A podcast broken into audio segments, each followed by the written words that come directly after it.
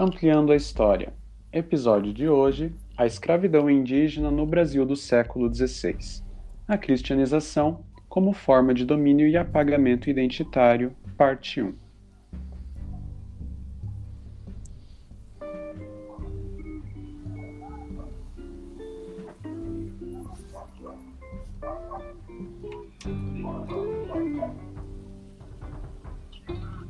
Olá a todos e a todas, sejam muito bem-vindos, bem-vindas à nossa primeira postagem, ou seja, o primeiro episódio do Ampliando a História, o seu podcast histórico.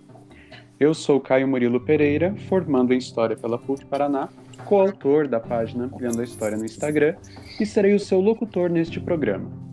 Hoje, no dia 7 de maio de 2021, como maneira de inaugurarmos o nosso canal, teremos para o nosso primeiro bate-papo a companhia da formanda em História, um bandista e concluinte de uma pesquisa de um TCC feito na área de patrimônio, Thaisa Silva, e da nossa outra formanda em História, também pela PUC Paraná, e concluinte de uma pesquisa feita sobre regionalismo a partir de Gilberto Freire, Beatriz Ramos da Cruz. Meninas, sejam muito bem-vindas.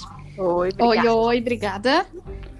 É uma imensa satisfação tê-las aqui no nosso primeiro bate-papo do Ampliando a História. Antes de iniciarmos, eu gostaria de destacar que este podcast contará com dois episódios. Este, cujo tema aborda a escravidão indígena no Brasil do século XVI e o processo de catequização indígena, e o próximo, que será a sequência desse, que enfocará na cristianização como domínio e apagamento identitário. Meninas, iniciamos então sobre este tema, um tema muito abrangente é, passo a palavra para vocês e gostaria de saber o que, que vocês têm a contribuir em relação a esse processo de colonização e de escravidão indígena que ocorreu no Brasil. Oi, gente, obrigada pelo convite, é um prazer estar aqui. É, então, para começar a nossa conversa, né, a gente tem que contextualizar um pouquinho do que estava acontecendo ali no século XVI, aqui na, no que hoje a gente chama de Brasil, né? É, então, o que estava acontecendo? É, as pessoas meio que sabem que não foi logo de início que houve a colonização né, da, das nossas terras aqui pelos portugueses. Demorou aí meio século para começar a ter-se uma, uma colonização em si, uma exploração das nossas terras, né? Onde começaram a se fixar as pessoas. É, dessa maneira, começou a haver, então, debate sobre a legalidade e a legitimidade da ocupação das nossas terras pelos portugueses e também pelos espanhóis que estavam invadindo aqui, né? Assim como os franceses, holandeses que também estiveram presentes nessa história. Desde o começo da colonização, os índios recebiam muito trata um tratamento muito violento, né? Desde que começou a chegar os europeus aqui. Essa violência usada para dominação e escravização indígena preocupava os missionários, que não achavam justa essa guerra para os colonizadores em si não tinha um debate assim de pode escravizar ou não. Eles queriam mão de obra, então tudo estava valendo. Já para os missionários era diferente. Eles tinham um debate acerca da, da justiça, né, do que pode e o que, que não pode. E eles não achavam justa essa guerra, porque para eles a guerra justa é aquela que se repara uma antiga ofensa. E até então não tinham por que brigar com os índios, né? Uhum. É, o aparente barbarismo do modo de vida dos selvagens, né, que eles chamavam de selvagens do Novo Mundo, levou as autoridades a defenderem a aplicação da teoria aristotélica da escravidão natural. O que, que é essa escravidão natural? É aquela escravidão do eu me acho superior a você, a, sua, a minha cultura é melhor que a sua, o meu Deus está acima do seu, então eu posso te escravizar, né?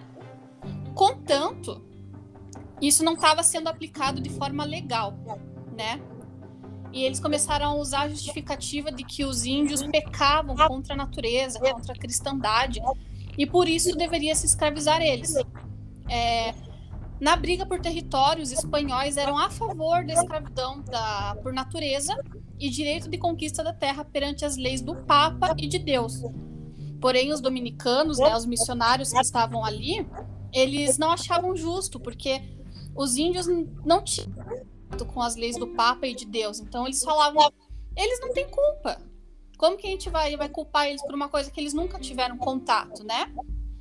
Então começou-se a trocar cartas ah, para a coroa, né? Enfim, falando o que, que a gente pode fazer para escravizar ou não escravizar?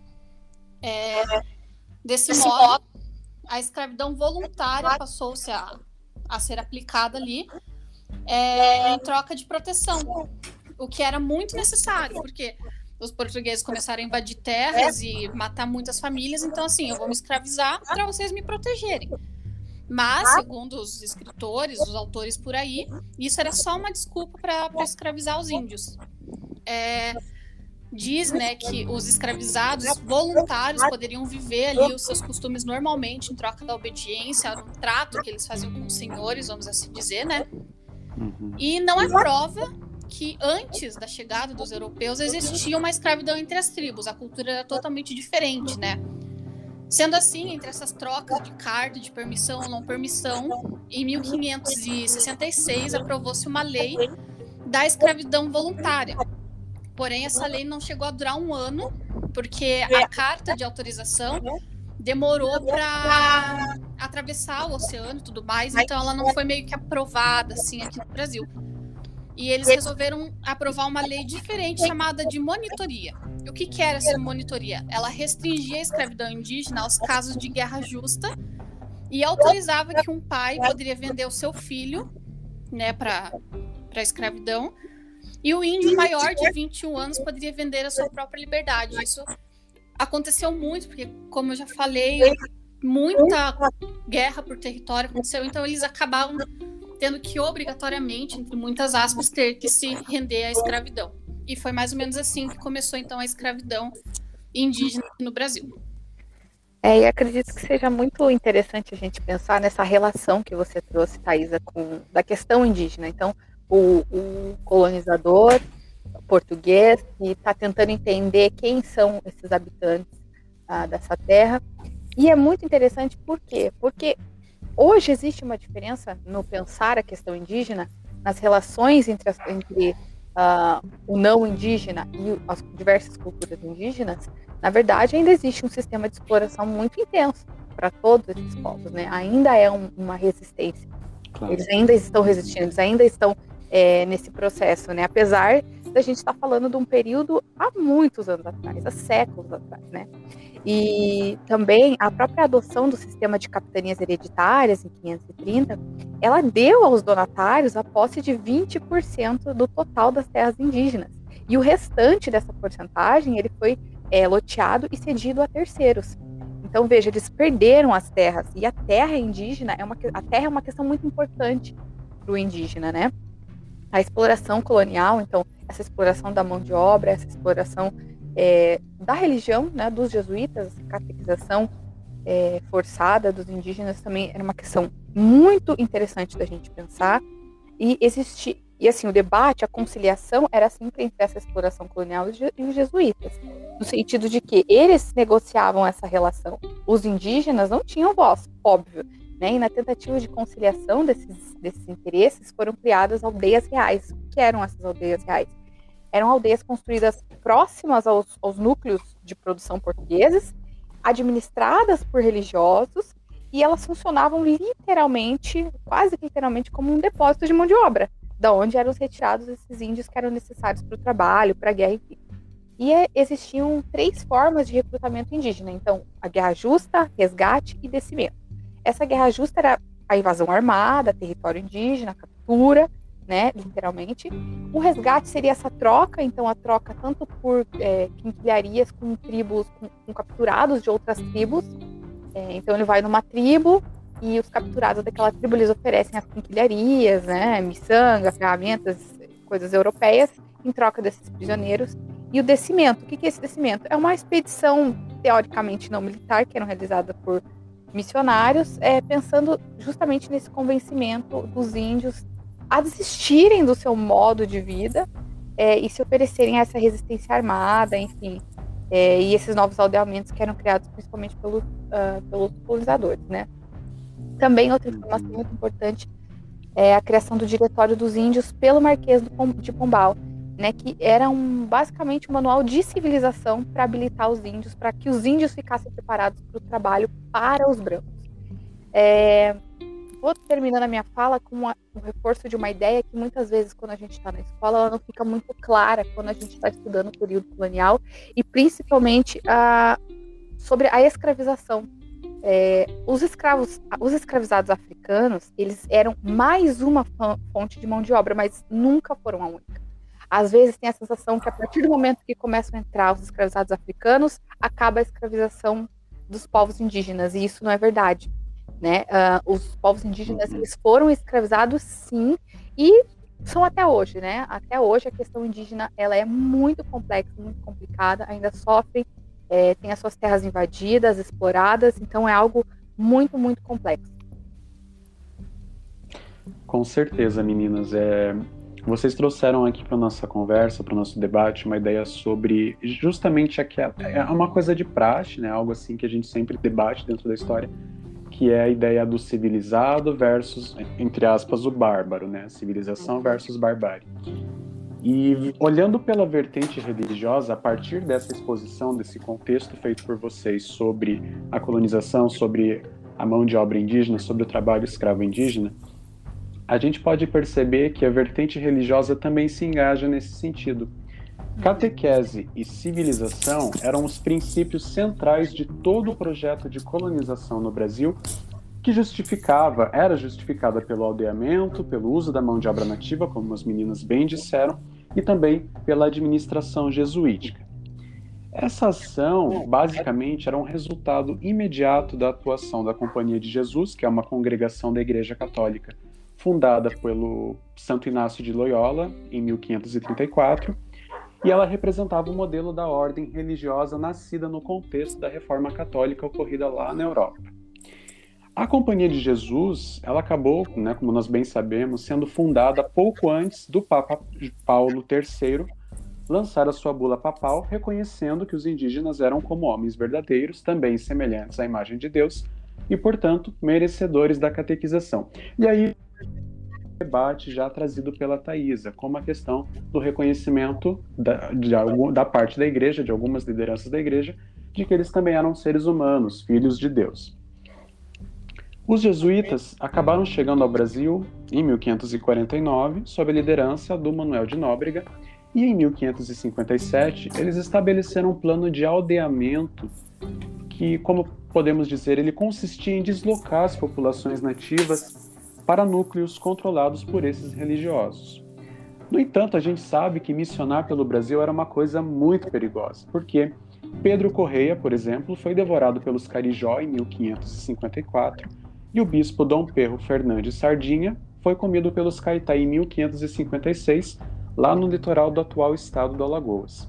Então, havia esse planejamento, essa conscientização de catequizar, de evangelizar os indígenas como maneira de doutrinar esses povos e impor um certo tipo de controle sobre eles, certo?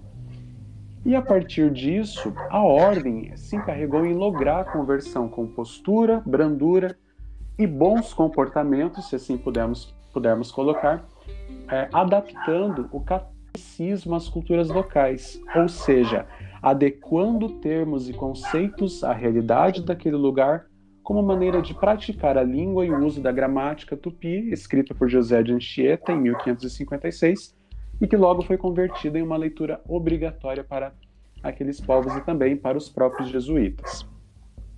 E a gente percebe que cada vez mais nesse contexto, os jesuítas eles estavam adquirindo uma certa hegemonia dentro. Isso causou um embate entre os membros da companhia, né, do, da congregação e os próprios colonos portugueses, que eles sempre estavam aptos para escravizar os indígenas em nome das guerras justas, já bem enfatizada aqui pelas meninas.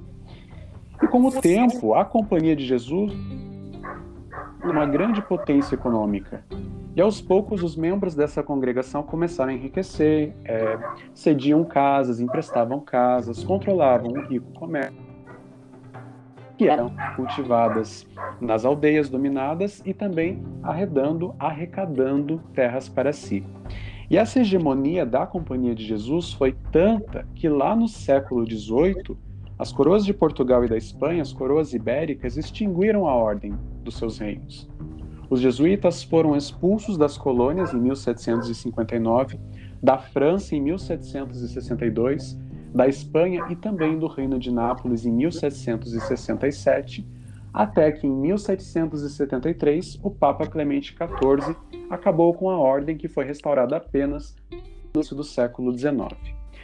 Como a gente pôde ver até aqui, o destino dos jesuítas andava lado a lado com a história dos próprios indígenas no período em que a colonização era projetada aqui no Brasil.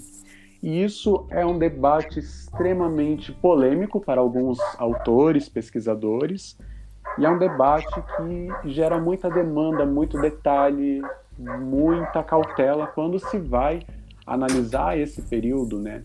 E a gente sempre tem que lembrar que a gente nunca pode olhar para esse período com o olhar de hoje. A gente sempre tem que olhar com aquele olhar do passado para não cairmos no anacronismo, né? Meninas, com base em tudo isso que, que a gente debateu, falou aqui até agora, é, vocês têm algo mais a acrescentar sobre esse tema, sobre o que eu mencionei, o que eu falei? Acredito que é muito importante a gente compreender que quando a gente fala em apagamento identitário, não é só pela força, não é só a escravização física, mas é uhum. é também a, a, é abrir mão de tudo que era importante para aqueles povos, né? Então isso é muito interessante para a gente entender que não é só a força física que subjuga um povo. É, dentro disso também é importante lembrar que até nos dias de hoje é difícil a gente encontrar uma aldeia assim com a religião deles, né? A igreja sempre está ainda muito presente na, nas aldeias indígenas do Brasil inteiro, né? Que, que é a questão do, do pagamento identitário.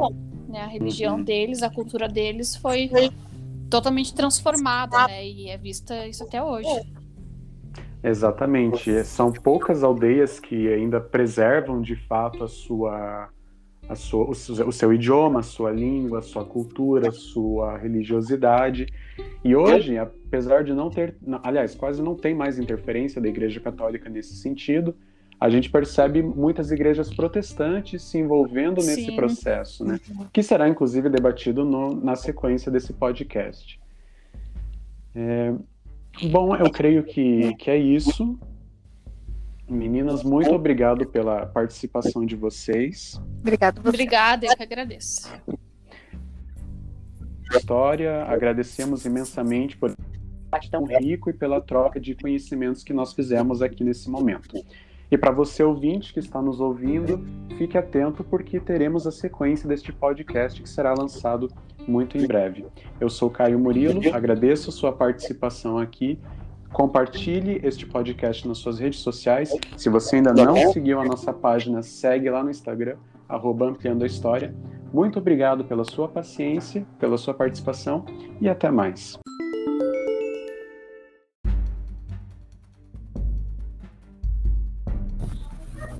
Ampliando a História. Episódio de hoje: A escravidão indígena no Brasil do século XVI. A cristianização como forma de domínio e apagamento identitário, parte 2.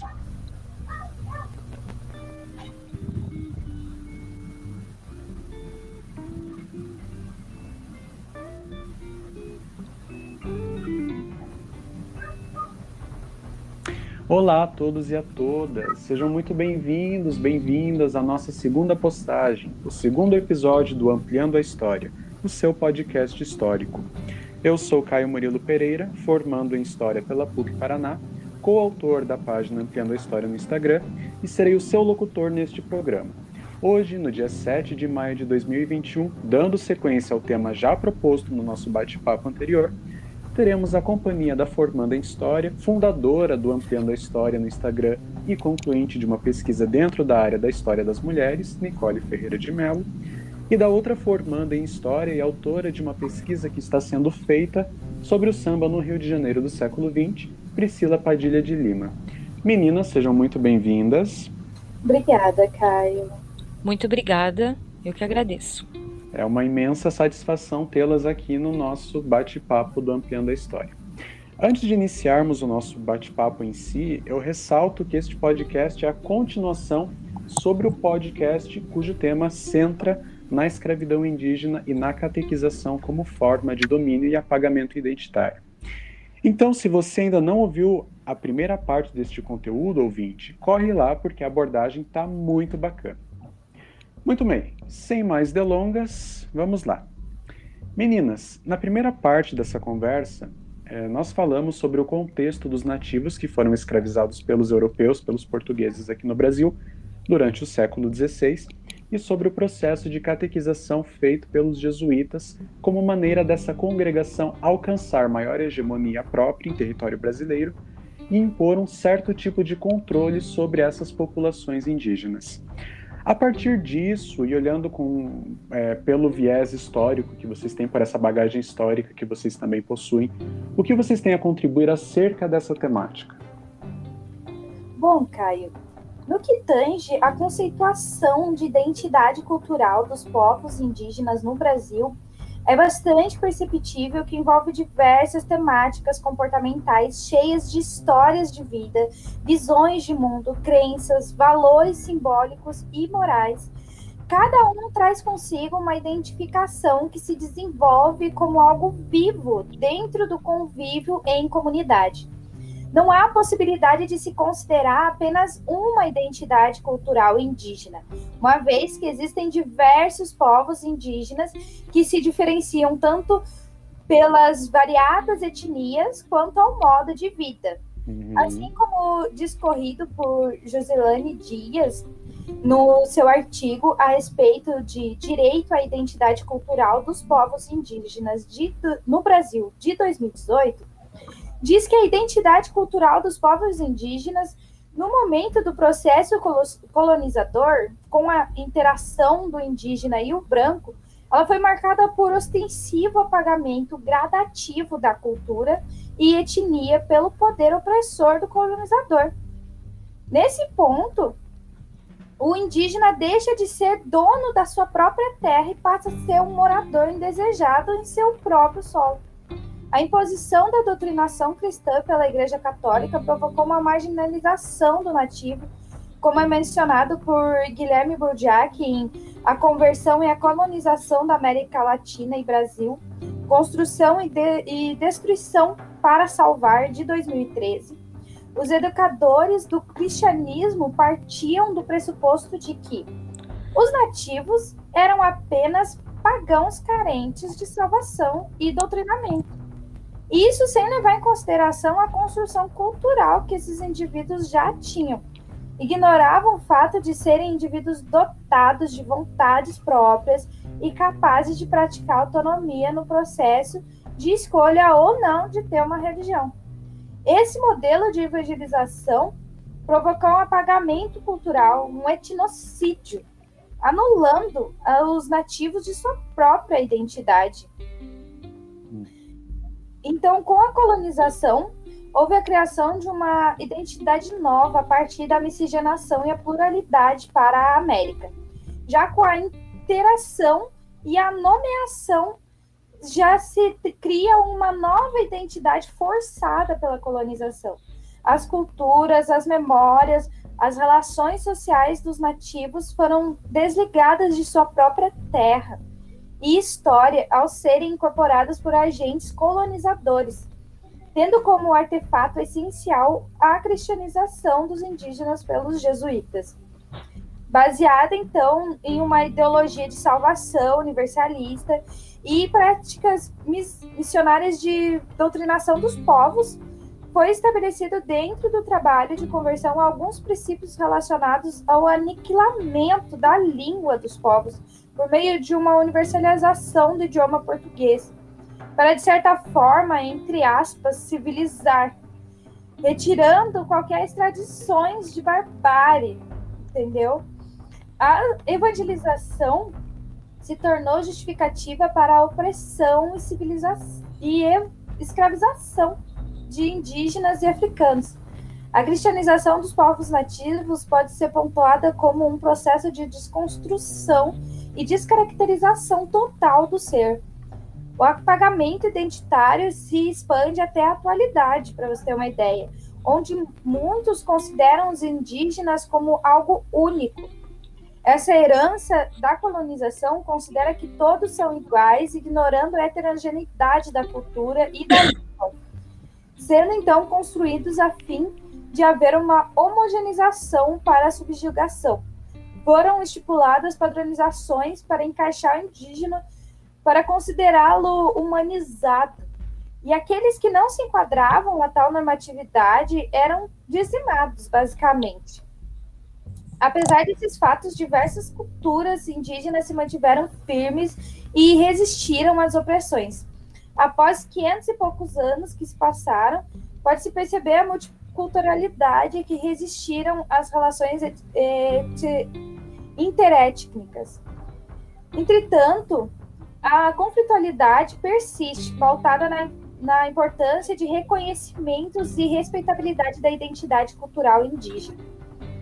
Muitas notícias são vistas o tempo todo de invasões ocorridas dentro de diversos territórios indígenas, tanto para exploração de terras, como levantes de missionários neopentecostais buscando evangelizar tribos de diversas áreas sendo imposta a fé protestante de forma que modificam comportamentos em busca do nascer de novo. Isso implica no abandono da identidade étnica com a argumentação de que toda cultura passa por transformações. No artigo de Joselaine já mencionado, é posto que a presença de uma igreja neopentecostal em território indígena promove sérias mudanças em relação do indígena com o que lhe é sagrado, pois este deixa seus cultos ancestrais, além de outras pressões relacionadas aos dia a dia em, em sociedade. Como exposto por Iona da Silva e Marlúcia Rocha em Transmodernidade e a socialização, a socialização do poder, resistência cultural aos povos originários em face do neopentecostalismo, pentecostalismo no Brasil de 2020, os indígenas têm total direito de liberdade de escolha pessoal de religião. O detalhe é isso lhe ser apresentado de forma arbitrária e tendenciosa, como tem ocorrido, propiciando ainda mais o apagamento identitário. Pode-se observar com isso que a Constituição de 1988 propiciou diversos avanços no que tange os direitos aos povos indígenas, especialmente ao que se refere ao respeito e à manutenção de suas culturas. As identidades desses povos estão intrinsecamente ligadas à vida em comunidade e com a terra. A falta de empatia e compreensão fez com que esses grupos sofressem desrespeitos diversos, desde a colonização e a perpetuação na atualidade.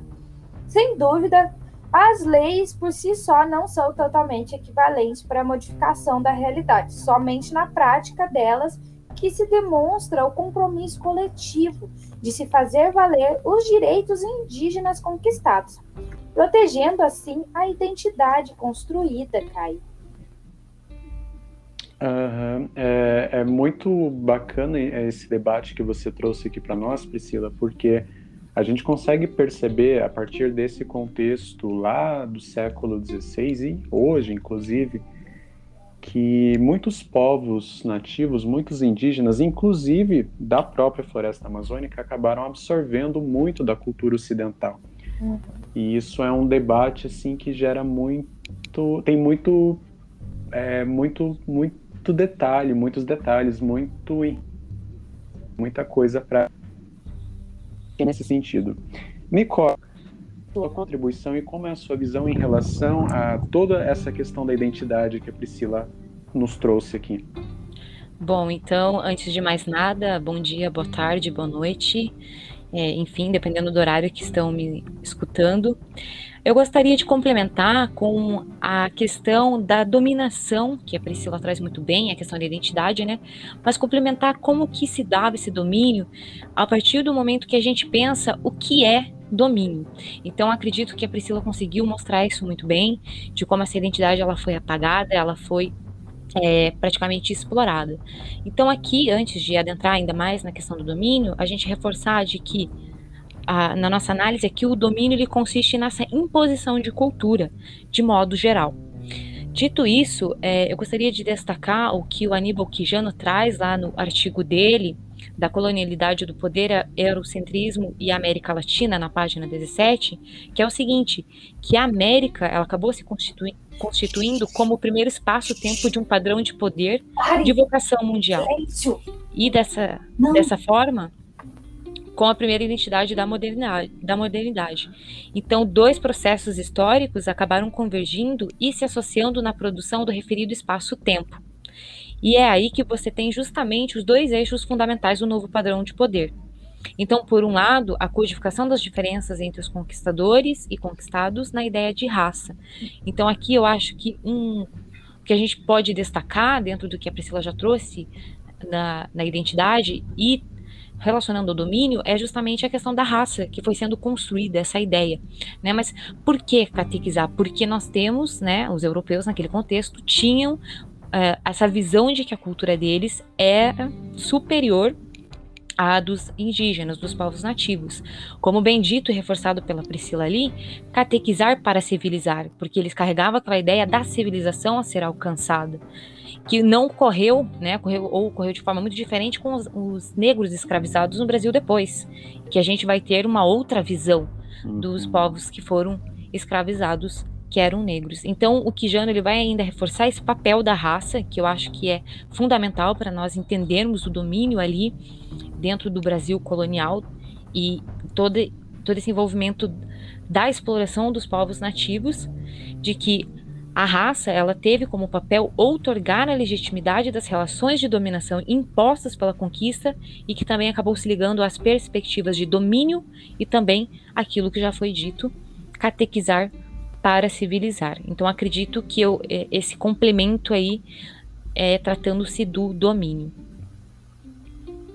Com certeza. É, é, isso que vocês trouxeram é muito interessante porque a ideia de civilizar está muito atrelada com a religiosidade.